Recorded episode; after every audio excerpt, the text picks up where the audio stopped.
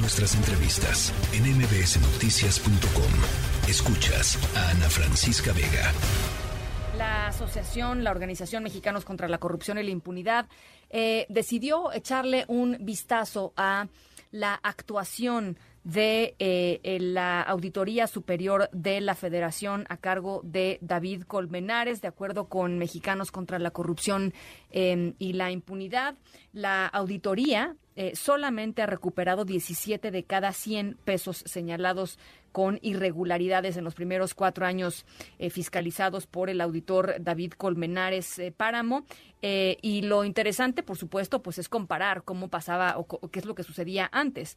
En administraciones anteriores, del 2000 al 2016, el promedio de rescate era de 53 pesos de cada 100 pesos que eran determinados desde la auditoría como eh, pesos, dinero público, digamos, que tenía algún tipo de irregularidad. Así es que de 53 pesos del 2000 al 2016 pasamos a 17 de cada 100 pesos eh, en los cuatro años de David Colmenares al frente de la Auditoría Superior de la Federación. Son pues muy contundentes los números. Concepción Peralta, periodista de Mexicanos contra la Corrupción. Te saludo con mucho gusto. Hola Ana Francisca, muchas gracias. Eh, claro que sí, mira, pues en busca del dinero perdido trató de eso. Fuimos a ver de qué, cómo era el trabajo de la actual Auditoría Superior de la Federación en su importante labor que es eh, observar que los recursos se gasten bien, que cumplan con su objetivo, que es atender a las familias más necesitadas y que se recupere el dinero que no se justificó. Eh, revisamos la información pública de 2017 a 2020, hicimos un centenar de solicitudes de información y con toda la información pública podemos eh, presentarlo este trabajo. ¿No? De cada 100 pesos que están observados como posibles desfalcos, solo se recuperan 17 pesos, cuando antes la auditoría traía un promedio de recuperar 53 pesos. Y bueno, hay que recordar que la auditoría tiene acciones, mecanismos que le permiten recuperar este dinero, pero tampoco está haciendo uso de ellos. La actual auditoría no va al siguiente nivel como pudieran ser las denuncias penales. También ahí vemos cómo ha basado su efectividad. En la anterior eh, administración se tenían 463 denuncias penales y actualmente eh, se han presentado 220. Tampoco hay auditorías forenses y las solicitudes de declaración eh, millonarias pues tampoco van al siguiente nivel como son los pliegos de observación.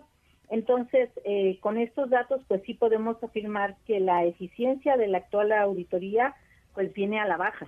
Sí. Ahora, eh, es, eh, supongo que es un tema multifactorial, pero yo no sé si impacta, por ejemplo, o si hay algún tipo de reducción en el presupuesto de la auditoría. No lo sé. ¿Ustedes a qué se lo atribuyen? La, la propia auditoría nos muestra la información pública.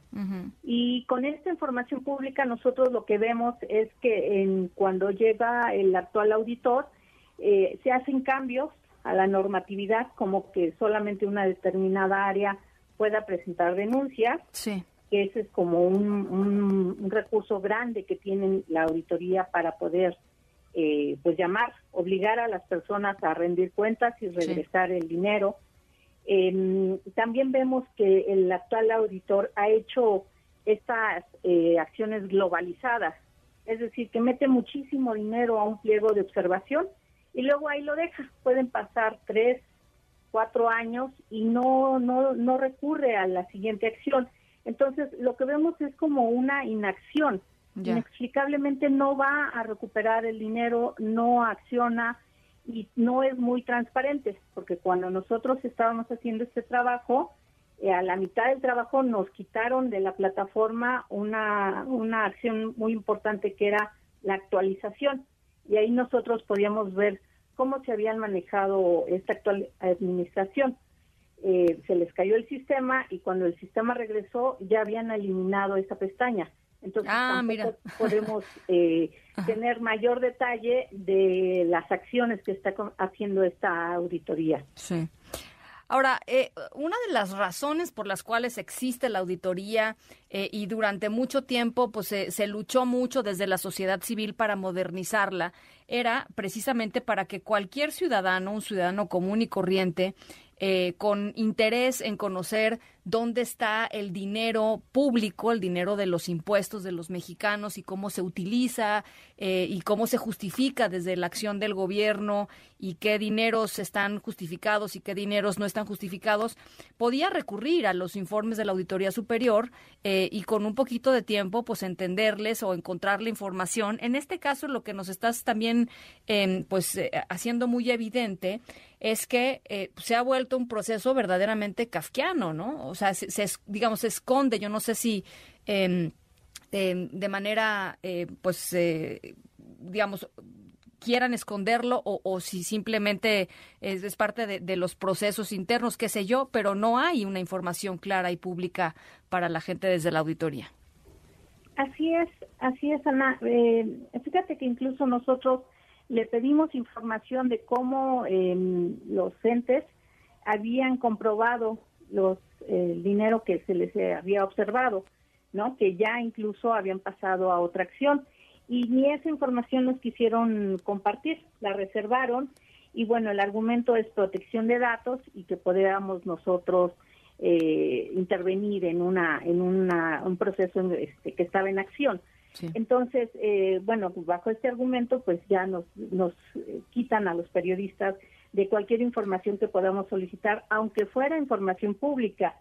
Y bueno, eh, esa es una de las intenciones de este trabajo, porque siendo la Auditoría Superior de la Federación un pilar tan grande de la lucha anticorrupción, pues lo lógico es voltearla a ver y ver qué están haciendo en materia de recuperar los recursos, en materia de que no se desvíen y si se desvían, bueno, pues que vengan de regreso o que finalmente eh, los, los responsables paguen, ¿no? Que no quede en impunidad este desvío millonario de dinero que no para, ¿no? Y, en lugar de que cada vez sea mejor y más eficiente el organismo, pues lo que tenemos es que es más oscuro y recupera mucho menos dinero.